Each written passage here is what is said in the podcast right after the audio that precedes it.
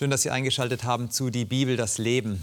In den vergangenen Wochen haben wir über das Thema gesprochen der gegenwärtigen Zukunft. Und ganz besonders haben wir Offenbarung Kapitel 14 in Augenschein genommen, das ewige Evangelium, den Engel, der dieses Evangelium verkündet, aber auch, was es bedeutet, anzubeten, den, der gemacht hat, Erde, Meer und die Wasserquellen, der Schöpfer. Wir haben über den Sabbat nachgedacht. Und heute tritt ein anderer, ein weiterer Engel in die Szenerie von Offenbarung 14 ein. Ein Engel, der eine Botschaft hat, die doch das ein oder andere Fragezeichen aufwirft, nämlich die Botschaft gefallen, gefallenes Babylon. Was wird damit gesagt? Was meint der Engel? Wer ist Babylon? Was möchte uns dieser Text zum Ausdruck bringen? Darüber sprechen wir heute.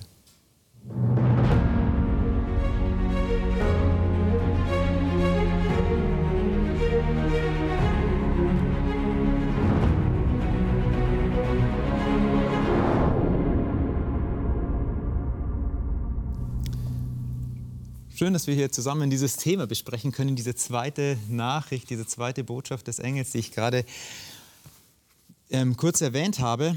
Und das mache ich natürlich nicht alleine, sondern mit euch. Silvia, du bist wieder dabei. Schön.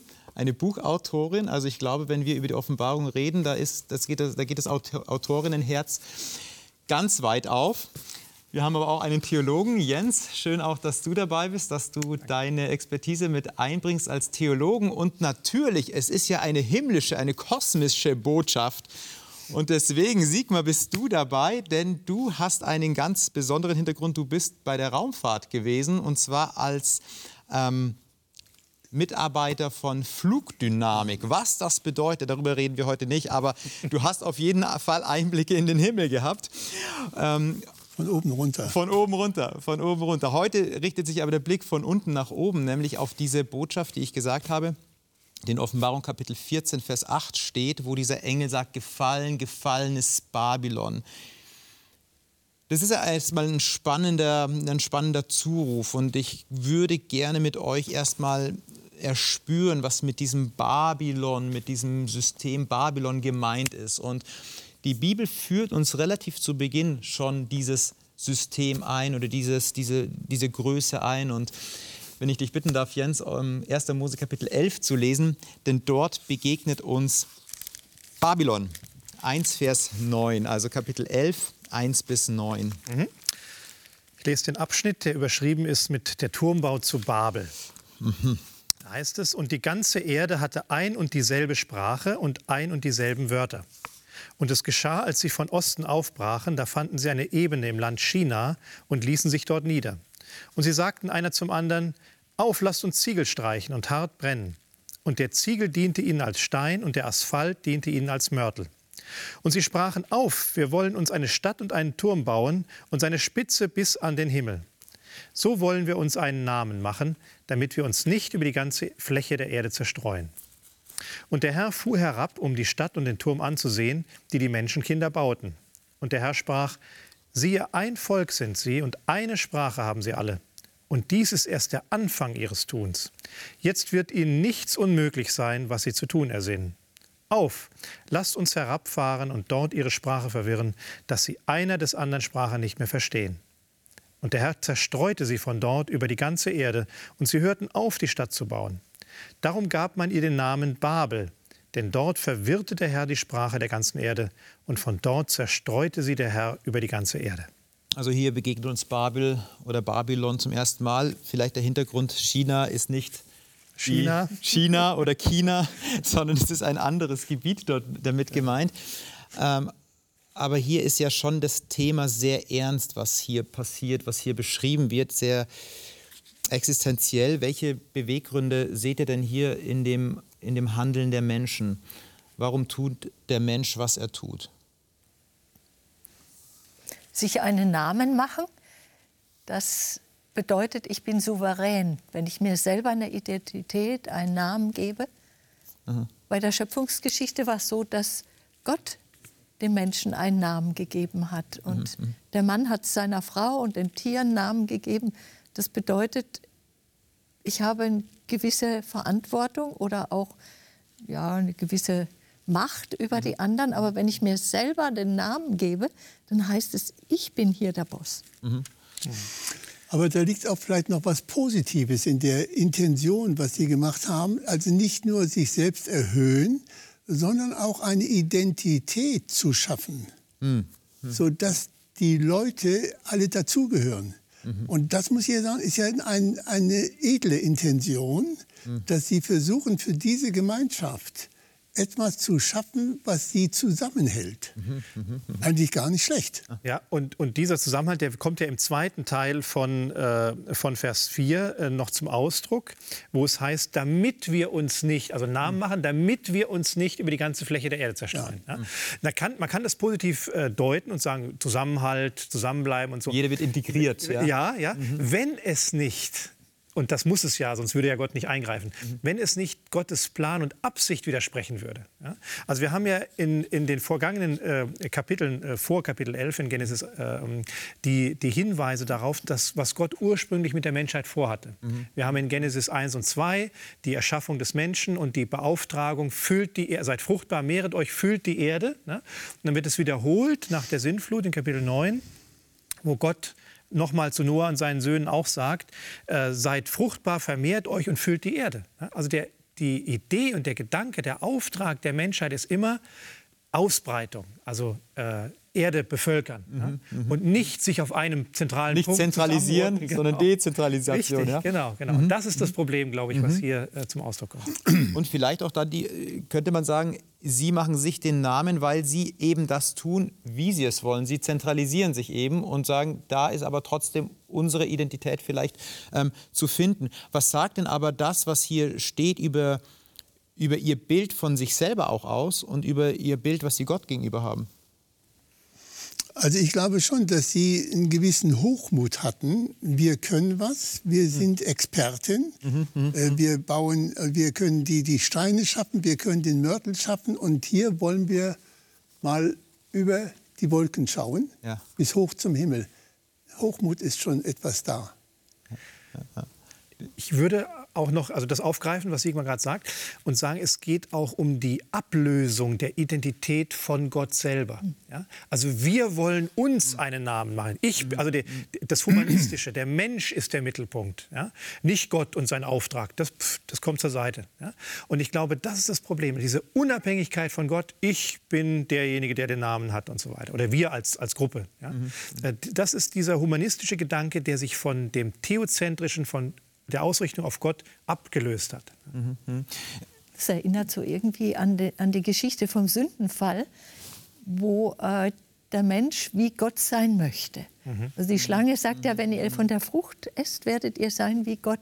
Und hier diese Spitze soll ja bis in den Himmel reichen. Mhm. Das ist so ein bisschen, wir erobern jetzt den Himmel. Also doch stoßen dann, Gott von seinem Thron. Doch dann nochmal so Identität, sich selber zusprechen, sich selber auch zu benennen. Der Mensch wurde ja am Anfang, du hast auf die Schöpfungsgeschichte hingewiesen, der Mensch wurde von Gott auch benannt. Und jetzt sagt er, ich benenne mich selber und bin sozusagen doch noch die letzte Instanz. Mhm. Der Mensch als letzte Instanz. Aber jetzt, mal ganz ehrlich, wenn wir die Geschichte lesen, ein, ein Raumfahrttechniker lächelt wahrscheinlich über das, was die Leute hier sagen. Und auch selbst wir, wir müssen nicht so, ähm, so in die Materie von Raumfahrt einsteigen, dass wir sagen, ah, ist ja unmöglich, die wollen bis zum Himmel bauen. Ist nicht möglich. Wir fliegen heute mit Flugzeugen höher als irgendein Turm. Was ist damit gemeint, wenn Sie sagen, wir bauen bis in den Himmel? Das ist eine gute Frage. Äh, man könnte sie so deuten, ich glaube, die meisten Übersetzungen sehen das auch so, mhm. dass sie sagen, bis in den Himmel. Mhm. Ja? Mhm. Im Hebräischen gibt es da so eine Präposition äh, oder ein, eine Satzverbindung, die mehrere Deutungen möglicherweise offen lässt oder möglich macht. Ja? Bis in den Himmel ist tatsächlich eine Deutung, die meisten Übersetzungen haben das so. Aber ich habe auch mal eine andere gelesen, die ich sehr plausibel finde, äh, wo der Vers äh, 4 ähm, dann heißt also einen Turm bauen mhm. und seine Spitze mit dem Himmel Und das bringt so den Aspekt ein, der so an die Astralkultur der damaligen Antike erinnert. Also die, die, die Babylonier und so weiter sind ja die ersten, die auch so die, ähm, äh, die Astrologie oder, oder diesen, diese Himmelsgestirnsverehrung und so auch, auch äh, als Wissenschaft betreiben. Und äh, ich kann mir vorstellen, dass das möglicherweise die exakte Bedeutung ist. Also dass hier der Turm als, als eine religiöse ähm, äh, Tempelart oder sowas äh, dasteht. Also ein, ein, Turm nicht nur als, äh, ich gucke mal in die Sterne, sondern ja, das ja, hat religiöse ja. Bedeutung gehabt, eine Kultstätte. Mhm. Und dann wird dann der Himmel möglicherweise Tierkreiszeichen oder Gestirnsabbildungen, wird dann sozusagen äh, gespiegelt in dem, was die Menschen hier bauen. Mhm. Und dann wäre es nicht nur ein Hochmut gegenüber Gott, dem Schöpfergott, sondern auch eine Abkehr von Gott im Sinne eines Götzendienstes, einer Anbetung und einer Verehrung der, der Gestirne, mhm. die hier zum Ausdruck kommt. Mhm. Weil es wäre jetzt tatsächlich auch die Frage, könnte man das nicht auch äh, positiv äh, lesen, diesen Text? Die, sie bauen eben nach oben, sie bauen in den Himmel, sie wollen irgendwie eine Verbindung zu Gott haben. Das könnte man ja auch positiv formulieren. Es drückt ja auch eine Sehnsucht des Menschen aus, irgendwo, da muss es doch was sein. Ähm, du sagst jetzt, nee, das hat tatsächlich dann eher so einen götzendienerischen Aspekt. Der, sozusagen, mhm. ja. Mhm. Aber ich meine, jetzt, wenn ich das Theologische weglasse, äh, dann hätte ich ja noch den anderen Aspekt. Ähm, hier versuchen die Leute etwas neu zu erforschen. Mhm. Also bis zu dem damaligen Zeitpunkt ist kein Mensch geflogen. Mhm. Und es war ja, sie haben ja die Wolken nur von unten gesehen. Mhm. Es muss doch faszinierend sein, der Drang des Menschen, etwas Neues zu erforschen, die Wolken von oben zu sehen. ja? Und da liegt ja auch wieder was Positives drin. Mhm. Aber ich glaube, wenn ich so den Text sehe, dann sieht Gott, ähm, die sind so ausgestattet, mit so viel Elan und Willen und Können, da liegt eine Gefahr. Mhm. Und, und, ich glaube eben, die, die äh, wenn Gott so reagiert, ne, dann kann ich mir nicht vorstellen, dass es sich nur um einen Entdecker äh, Willen gehandelt hat. Mhm. Ja? Weil dann hätte ja Gott auch andere Turmbauprojekte im Laufe der Menschheitsgeschichte, die wesentlich höher waren als das damals oder jetzt noch sind, mhm. äh, stoppen müssen oder, oder mhm. die Flugmöglichkeiten äh, bis in den Weltraum oder so stoppen müssen. Hat er nicht gemacht. Ich glaube, dass Gott das durchaus möchte, dass wir unsere Entdeckerkraft und, und menschliche Entwicklungsfähigkeiten fördern und das auch nutzen. Ja? Das, das steckt ja in dem Schöpfungsauftrag drin. Ich denke, das muss was, die, diese antigöttliche Seite, die, die denke ich, ist hier äh, theologisch zu beachten beachten. Würdest du die dann oder würdet ihr dann nur in diesem Bereich sehen, dass es tatsächlich, du hattest es erwähnt, nämlich mit dem Götzendienst zu tun hat oder dass es aber auch mit dem eigenen Menschenbild zu tun hat, auch dieses, äh, dieses sich benennen? Oder spielt es zusammen? Also ich glaube schon, dass da auch eine Anmaßung drin ist. Auch in dem Bild und auch heute, glaube ich, wenn wir uns auch große Türme bauen, ich meine, ich muss jetzt nicht an, an Empire State Building mhm, oder mhm. früher an World Trade Center denken oder an, an Hochhäuser hier in Frankfurt. Ähm, da ist äh, eine gewisse, ein Hochmut da, eine Anmaßung da. Und in dem Augenblick, wo ich mich überschätze, brauche ich eigentlich Gott nicht. Mhm. Mhm. Wir, wir Oder weniger, lass mich mal sagen, weniger. Ja. Ja. Mhm. Wir sagen ja auch über einen Menschen, er will hoch hinaus. Ja. Also wir benutzen auch diese Metapher. Und äh, ich, ich denke mal, dass da auch eine, eine Einstellung dahinter war, Vorher war ja die Sintflut gewesen, die bestimmt noch gut im Gedächtnis mhm. der Leute gewesen mhm. ist. Kapitel 10, ja. ja. Mhm. Gott kann uns nichts mehr. Mhm. mhm. Der Turm ist so hoch, da, so viel Wasser kann er gar nicht mhm. schicken. Ja, dieser Gedanke der Rebellion steckt auch dahinter. Und vielleicht auch, ich weiß nicht, ob das sprachlich gerechtfertigt wird. Also Bab El klingt ja nach Verwirrung, aber heißt es nicht auch Tor Gottes, zu Gott? Ja. Beides ist möglich. Mhm, mh. Ich schaffe ist akkadisch, wäre akkadisch. Ja, ja, ich, ich schaffe mir meinen Weg zu Gott. Mhm, mh. Das wird im, im Neubabylonischen unter Nebukadnezar II. deutlich. Er baut die Esagila, einen Stufenturm. Mhm, mh. Und da geht eine Treppe in ganz steilen Winkel nach oben, mhm. ins Nichts praktisch, in die Wolken. Und der Gedanke war, da kommt dieser selbsterdachte Gott Marduk runter. Und feiert dann die heilige Hochzeit. Mhm, mh, mh. Also äh, ich baue mir den Weg zu. Ja, ja, also du, weil du das Tor der Götter oder Tor zu Gott ansprichst, äh, arkadischer Hintergrund. Der Gedanke ist ja, wenn ich das Tor, wenn mir das Tor gehört, gehört mir die Stadt. Also ich könnte Gott sozusagen kontrollieren und du baust dir dein eigenes, deinen eigenen Gott. Du bist derjenige, der Gott kontrolliert. Die Geschichte geht ja noch aber in eine andere Richtung. Denn der Mensch, er denkt viel, aber dann kommt Gott hinab. Mhm. Also ist ja ist schon nett ausgedrückt hier in der, in der Schrift. Ja, zweimal sogar. Genau, dass er zweimal hinabkommen muss. Er muss hinabfahren. Wo hat denn er das Kernproblem gesehen? Denn man könnte jetzt auch verkürzt sagen, aha, stimmt, die Menschen waren wirklich damals so geschickt, das hat Gott verstanden. Und dann sagt er nämlich in Vers 6, ah, jetzt, jetzt, wenn, wenn wir sie jetzt nicht stoppen, dann werden wir sie nie stoppen. Also jetzt ist ihr ganzes Tun, es ist, ist ihnen nichts mehr unmöglich. Kann es damit gemeint sein? Ist das wirklich Gottes Problem oder ist da noch was anderes damit gemeint? Ich glaube auch, dass das nicht, äh, wie, wie, ich schon gesagt habe, dass das nicht auf die Möglichkeit der Entfaltung des Menschen anspielt, weil das hatte Gott ja reingelegt in, in die Entwicklung. Ne? Mhm. Äh, und außerdem, äh, Gott ist immer noch so weit erhaben, dass selbst die Mensch, die volle Ausreizung der menschlichen Möglichkeiten ihn nicht vom Thron stoßen würde. Mhm. Ja? Also das kann es nicht sein. Äh, ich würde es eher so sehen im Sinne dessen, was, was äh, Silvia schon angesprochen hatte, dass der Mensch äh, von Gott nach der Sintflut den Auftrag hatte, die Erde zu bevölkern, also diese weite mhm, Fläche mhm, zu, zu, mhm, erreichen. Mhm. Das erreicht Gott ja genau dadurch. Ne? In Vers, äh, Vers 8 heißt es ja, er zerstreute sie über ja, die Erde. Also seine Absicht wird erfüllt. Und ähm, möglicherweise Stichwort Sintflut, das hat ja einen Grund gehabt, mhm. weil die Verderbtheit und die, äh, die, äh, die, die, Durchquerung der Absichten Gottes mit der Menschheit vor der Sintflut so krass war, dass Gott sie auslöschen musste, bis auf eine Familie. Mhm. Und ich habe den Eindruck, möglicherweise will Gott das hier verhindern, dass das wieder so kommt oder so schnell kommt. Mhm. Ja. Mhm. Mhm. Und deswegen sagt, da muss ich jetzt mal einen Stoppstrich ziehen. Mhm. mhm. Ist es die Frage jetzt, ist es die Verderbtheit, was du ansprichst, Jens, oder ist es vielleicht die Erkenntnis, das Wissen, mit denen ich andere Leute wieder überzeugen kann. Also ich kann korrupt sein. Mhm. Äh, aber das ist vielleicht nur in der Umgebung. Ich bin korrupt in der Umgebung.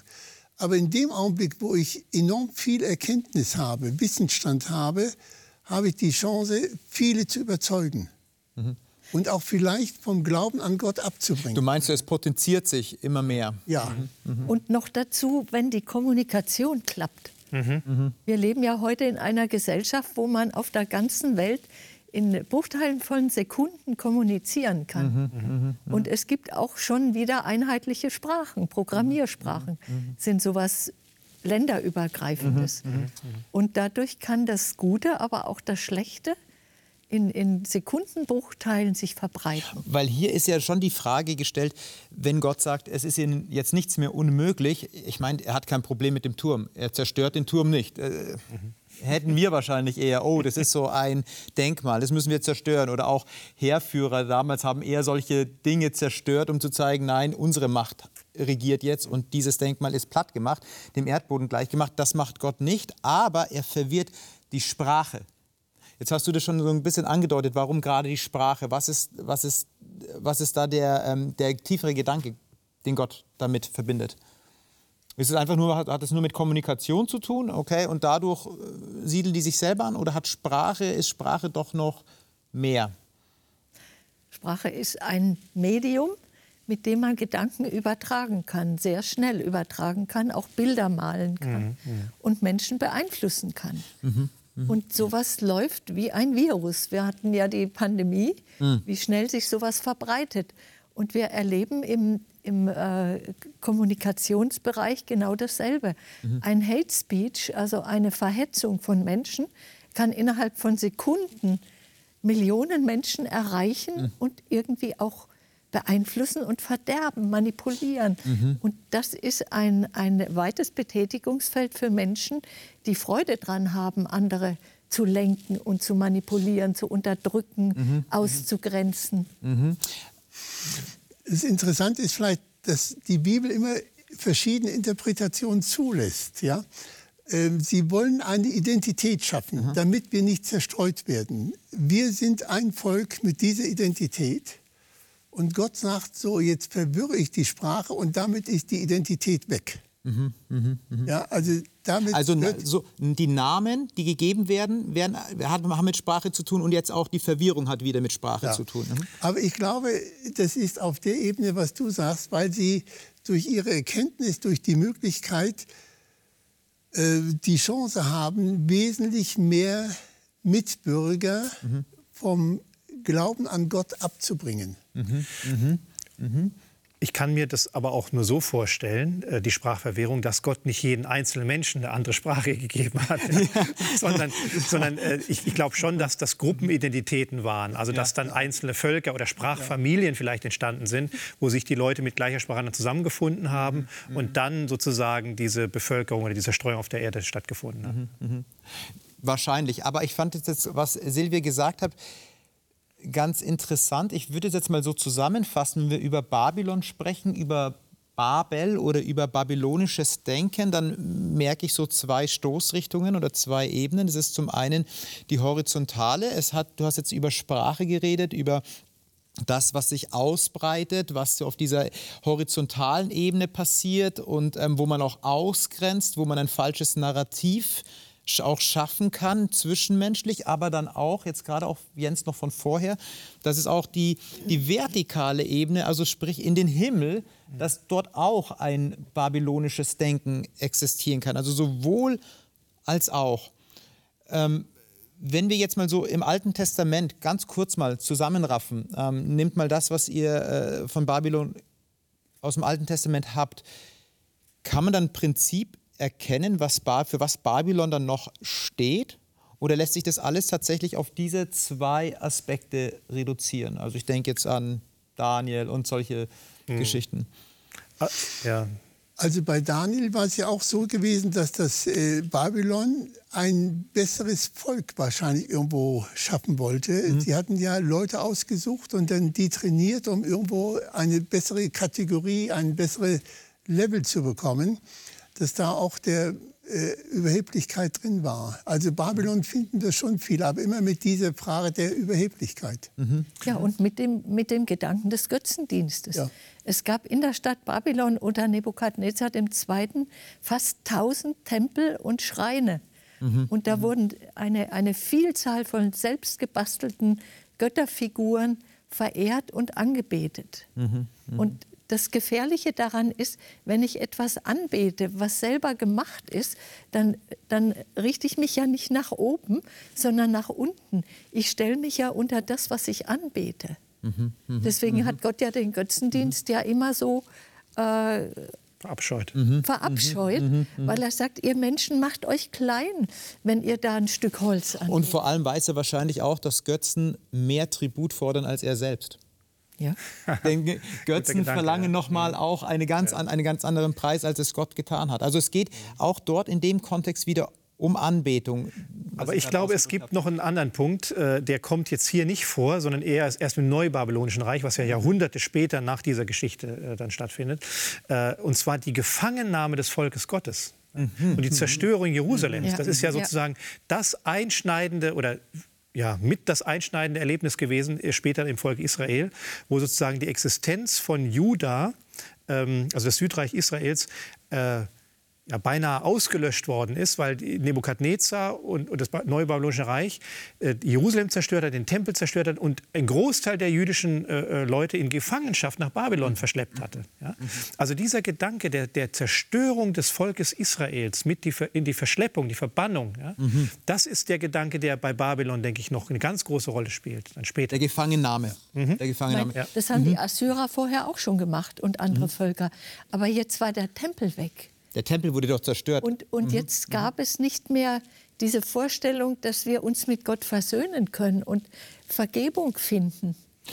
Die, der Tempel wurde nicht nur zerstört, sondern auch das, was den Tempel gefüllt hat, ja, die, genau. die Geräte, die, die ganzen Dinge, die im Tempel standen, wurden ja nach Babylon geführt. Und wir lesen das in, in, in, im, Daniel-Buch, als Belsatzer sein Festmahl feiert, dass er die Tempelgeräte hervorholen lässt. Also da merkt man schon, der Tempel ist zerstört. Israel, das Volk Gottes, ist weggeführt worden ja. in die Gefangenschaft. Und jetzt ist das Ganze in und, Babylon. Und die besaufen sich damit. Mhm. Ja, die, Und dabei preisen sie die Götter, die sie sich selbst gemacht haben. Mhm. Das ist äh, und verbunden mit Orgien. Mhm. Also Götzendienst wurde im Alten Testament immer verbunden.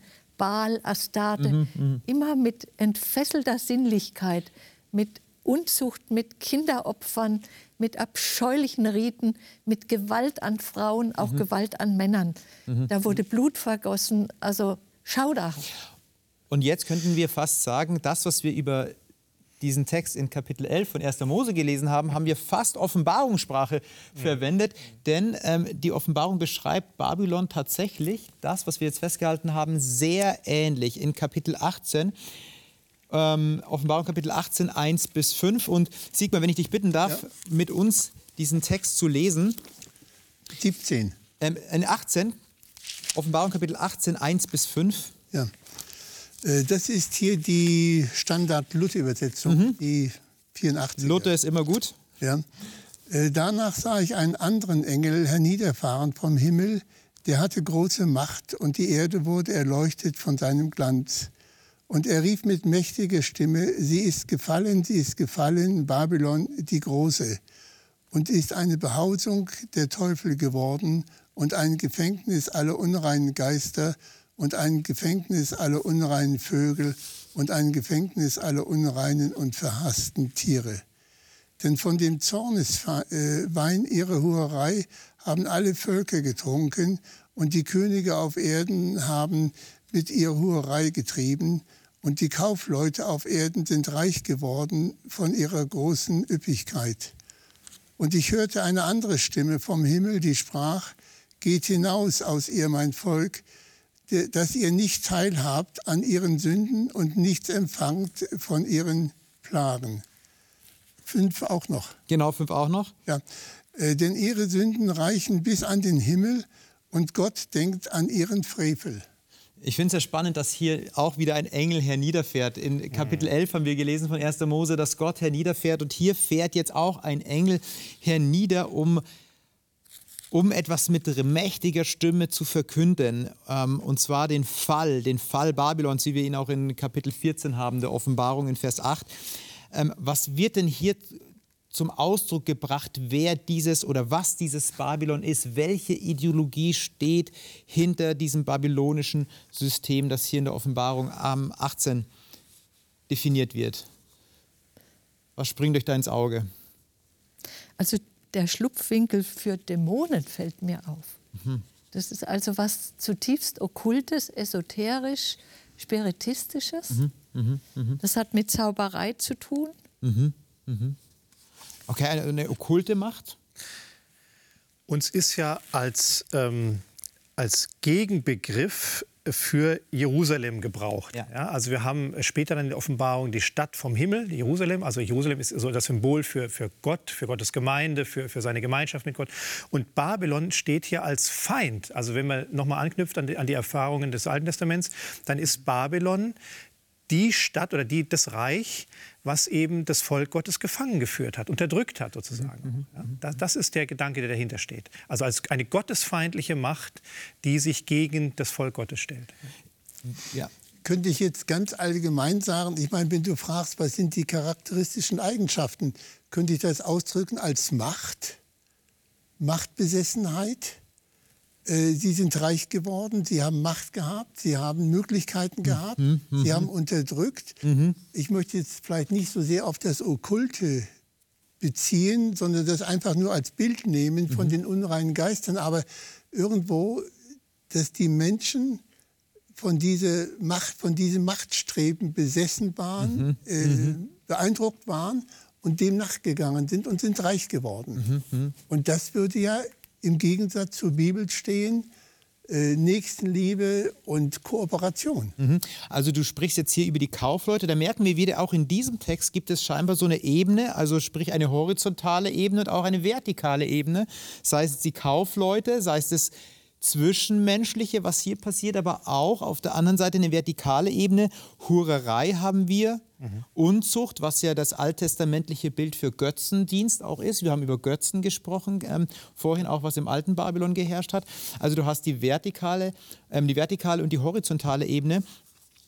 Und Jens, du hast gesagt, es betrifft ja immer ein Volk oder ein, eine Nation, die das Volk Gottes gefangen weggeführt hat. Wenn wir das im Hinterkopf bewahren, dann ist es ja schon interessant, dass hier Offenbarung 18 einen gewissen Aufruf tätigt, mhm. nämlich ähm, in Vers 4, der springt dann natürlich sofort ins Auge, geht hinaus aus ihr, mein Volk, dass ihr nicht teilhabt an ihren Sünden und nichts empfangt von ihren Plagen. Wenn man das jetzt mal kirchengeschichtlich betrachtet, äh, die Reformation und über, über Jahrhunderte wurde ganz häufig auch dieses babylonische System als das päpstliche Rom ähm, ähm, definiert und gesagt und gesagt, das ist hier ähm, Babylon. Jetzt kann ich natürlich so das reduktionistisch lesen und sagen, aha, ich gehe einfach von Kirche A aus, heraus und schließe mich irgendeiner anderen Kirche an.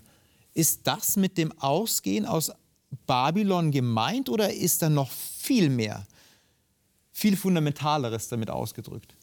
Das Interessante ist ja hier, dass äh, Gott äh, die Begründung gibt, warum sie ausgehen sollen. Ja? Mhm. Also äh, in Vers 4 heißt es ja, geht aus, damit ihr nicht an den Sünden teilhabt ja, ja. und zweitens, damit ihr nichts von ihren Plagen empfangt. Mhm. Und die Plagen sind ein Strafgericht Gottes. Ja? Mhm.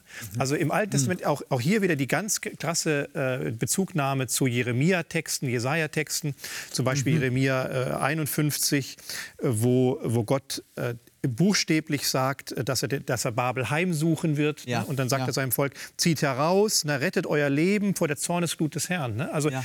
eine Aufnahme dieser Motive aus dem Alten Testament, äh, wo das Volk Gottes rausgehen soll, um geschützt zu sein und den Zorn oder die, die, die Heimsuchung Gottes nicht zu erleben. Ja, mhm. so, ne? Das ist der Gedanke, der dahinter steht. Die Frage ist natürlich, wie buchstäblich ist das denn heute genau. gemeint oder wie äh, genau. prophetisch gemeint? Ja? Muss ich wirklich irgendwo rausgehen oder äh, ja, kommt da Gottes Zornesglut sozusagen wie, wie, wie, wie eine Armee auf, mhm. auf die mhm. Stadt zu mhm. oder sowas? Ja? Mhm. Daher wäre ich jetzt vorsichtig, wenn man das buchstäblich nimmt. Aber äh, der Hintergrund ist deutlich im Alten Testament. Ja, ja. ja ich meine, wenn wir Sünde definieren, als Übertretung des Willens Gottes. Der Wille Gottes ist, dass wir ihn über alles lieben und unseren Nächsten wie uns selbst. Dann ist der Gegenentwurf Babylon der pure Egoismus, der mhm. Narzissmus. Mhm. Ich bin nur auf mich bezogen. Ich suche nur meinen eigenen Vorteil. Mhm. Alles muss in meine Lebensplanung passen. Mhm. Äh, sonst schiebe ich es von mir weg. Mhm. Und diese Gesinnung Seien wir doch mal ehrlich, das durchzieht doch heute unsere ganze westliche Kultur.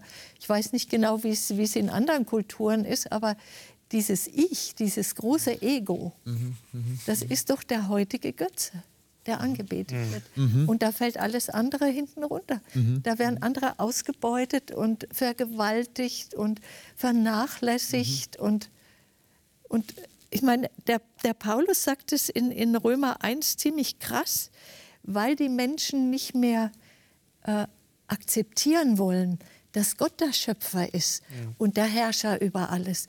Deswegen hat sie Gott dahin gegeben. Mhm. Und dann zählt er das alles auf, diese egoistischen, gewalttätigen, mhm. mhm. schauderhaften Entgleisungen, mhm. die wir heute erleben. Mhm. Und da mhm. ist auch der Kindesmissbrauch ja. dabei ja. und die Gewalt, dass, dass Kinder andere Kinder töten. Furchtbar, ne? Aber die Wurzel liegt da, dass wir sagen, wir machen uns einen Namen. Nicht mehr Gott ist über uns. Wir nehmen das nicht mehr ernst, was er gesagt mhm. hat.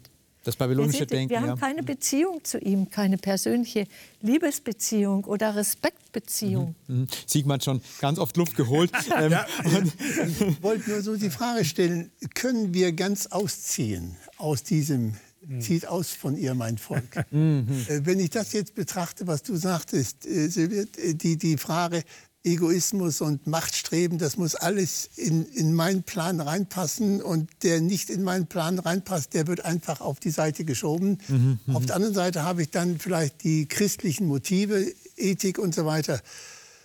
Aber würde ich nicht sagen, also ein bisschen was von diesem Machtstreben tut mir auch ganz gut. Also mhm. das ist schon ganz angenehm. Wenn ich also genügend Macht habe, genügend Geld habe, dann kann ich auch definieren, wie es läuft. In der Firma, wer das Geld hat, definiert, was gemacht wird. Mhm. Ist das nicht auch ganz schön?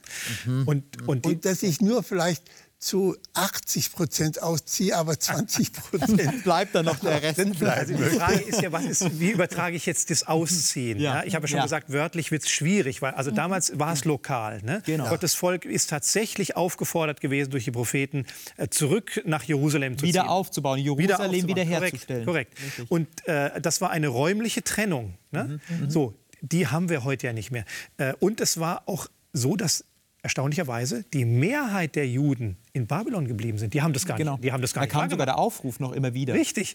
Und, und später dann finden wir im Buch Esther eine Geschichte, was mit denen passiert ist, die da in Babylon geblieben sind, ja, zur Zeit des Persischen Reiches. Also ähm, so einfach ist das nicht, damals schon nicht gewesen mit der räumlichen Trennung und heute müssen wir das übertragen. Die Frage ist nur, wie? Wie machen wir das? Ja, also, mental ist schwer.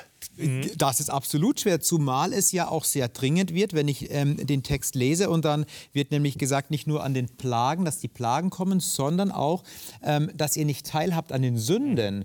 Heißt das dann im Umkehrschluss, du hast es schon ja in die Richtung gebracht, Sigmar, heißt es dann, ja, wenn ich diese 20 Prozent doch noch irgendwie in, dem, in diesem babylonischen Denken lebe, dass ich das Sündensystem oder diese, diese, diese Teilhabe an Sünde irgendwo dann sich in meinem Leben wiederfindet? 20 Die Prozent. 20 Prozent nur? Der Luther sagt, dass der alte Adam kann schwimmen. Ich bin so dankbar, dass wir einen wunderbaren Erlöser haben. Ich bin so dankbar, dass Christus gekommen ist, denn wir alleine schaffen das nicht, die Treppe in den Himmel. Das geht überhaupt nicht. Wir können uns gar nicht innerlich da ablösen von diesen egoistischen Gedanken. Und da brauchen wir jemanden, der das für uns macht. Ja, deswegen sagte der äh, Johannes, der liebste Jünger, der Jesus am besten verstanden hat, im, im ersten äh, Johannesbrief, er sagt, wir lügen, wenn wir mit Gott gemeint, wenn wir behaupten, wir haben mit Gott Gemeinschaft, aber weiter in der Finsternis leben. Diese 20 Prozent, die sind einfach da und vielleicht sind es auch 60 Prozent. Aber äh, er sagt, wenn wir wie Christus im Licht Gottes leben, dann haben wir Gemeinschaft miteinander und das Blut von Jesus reinigt uns von aller Schuld. Das heißt, er vergibt uns immer wieder neu und er sagt, er will uns auch reinigen. Er will uns eine neue Denke, eine Jerusalemer Denke schenken. Ja, genau. Und, und da, um das mal einzu- aufzugreifen, ich glaube, da wäre es äh, nicht legitim zu sagen, ja, 20 Prozent der Sünden, die kannst du Geht behalten. schon, so, ja. Ge- Genau, so ein bisschen. Gott macht eine radikale Trennung. Ja? Und ich würde auch sagen, dass, dass Gott will, dass wir ganz unter seiner Herrschaft stehen ja? und nicht unter babylonischer Herrschaft. Ähm, was das konkret heißt, das müssen wir äh, bereden. Aber ich glaube, äh, um das aufzugreifen, was Silvia sagt, äh, die Zielrichtung ist doch, dass ich A, um das mal zu übertragen, eine Gemeinschaft habe, in der Göttliches, äh, ähm, ähm, wieder Göttliches keinen Platz hat und in der Göttliches aufleben kann. Ja? Und dass ich selber mein Denken von Gott so beeinflussen lasse, dass er mich befreien kann von allem Babylonischen. Ja? Das ist, denke ich, doch das, worauf es ankommt. Ja, jetzt könnte man aber natürlich auch noch mal sagen, ähm, wir, wir, wir leben jetzt zwischenmenschlich, wir, wir achten darauf, wir leben ähm, nicht Ausbeu in, in Ausbeutung dem Planeten gegenüber, wir achten immer fair, immer alles ganz, ähm, ganz sauber zu kaufen oder dass es biologisch ist und so weiter und so fort.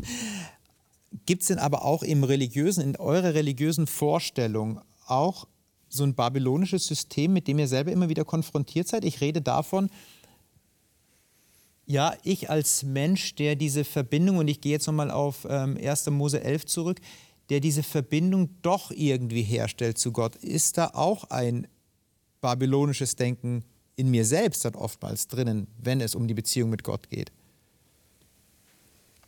Meinst du in Richtung Werksgerechtigkeit? Ich meine in Richtung, genau, ich stelle den, ich hole den Himmel doch irgendwo, ähm, oder ich ermögliche mir den Himmel doch irgendwo selbst. Die Stufen. Die Ich Stufen. werde immer heiliger. Ich habe schon zwei Wochen nicht gesündigt, hat mir neulich Oh. einer gesagt. Dachte ich, Und, und heute hast du es hallo? gerade getan. aber hallo. okay. Ja, ich könnte das nicht behaupten. Man rutscht so schnell rein.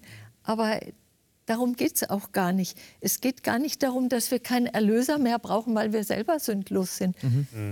Jesus ist so ein, ein kompetenter und fähiger Retter, dass er auch einen, der zutiefst im Dreck sitzt, rausholt und zu einem Heiligen macht.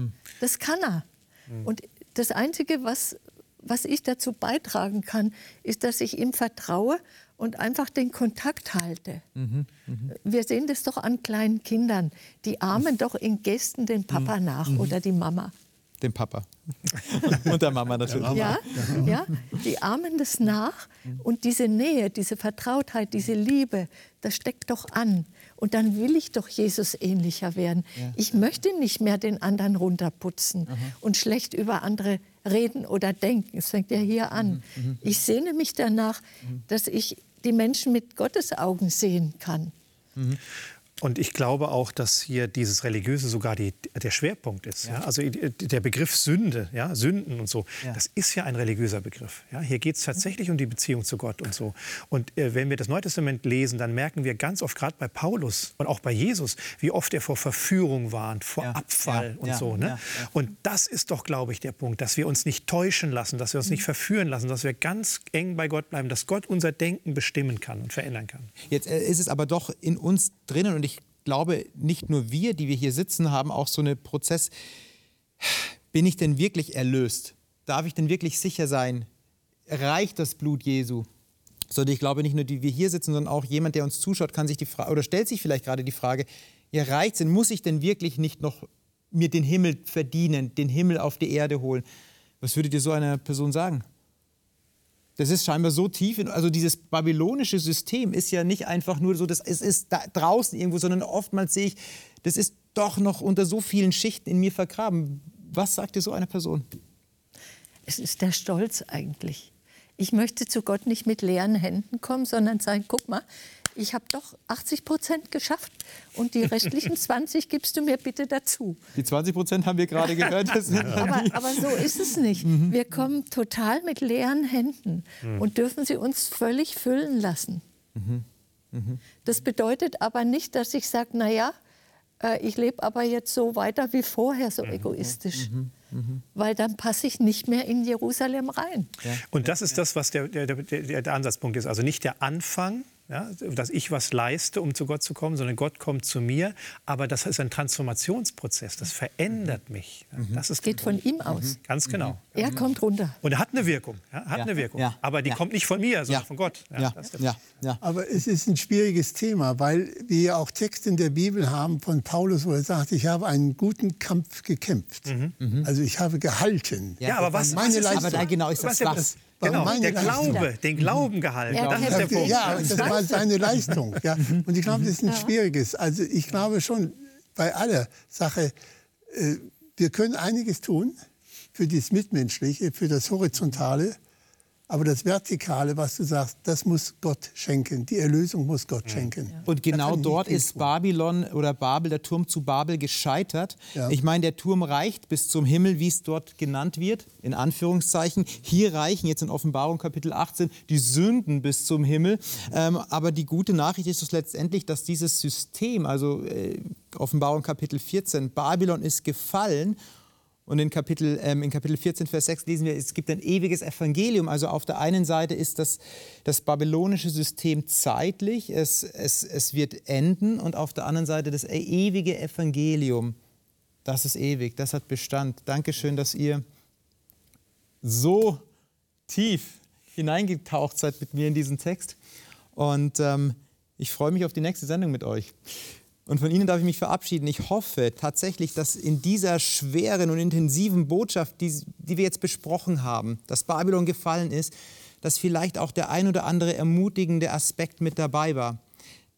Vielleicht damit, hat damit zu tun, dass Sie eingeladen sind, loszulassen von dem eigenen Anspruch. Ich muss mir den Himmel verdienen. Ich muss etwas tun, damit der Himmel oder Gott auf die Erde kommt. Nein, Gott kommt aus Liebe in Ihr Herz.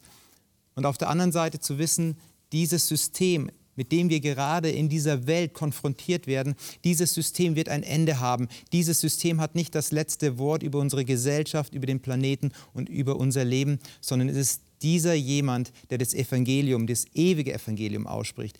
Und ich freue mich, wenn Sie bei der nächsten Sendung mit dabei sind. Alles Gute, bleiben Sie behütet.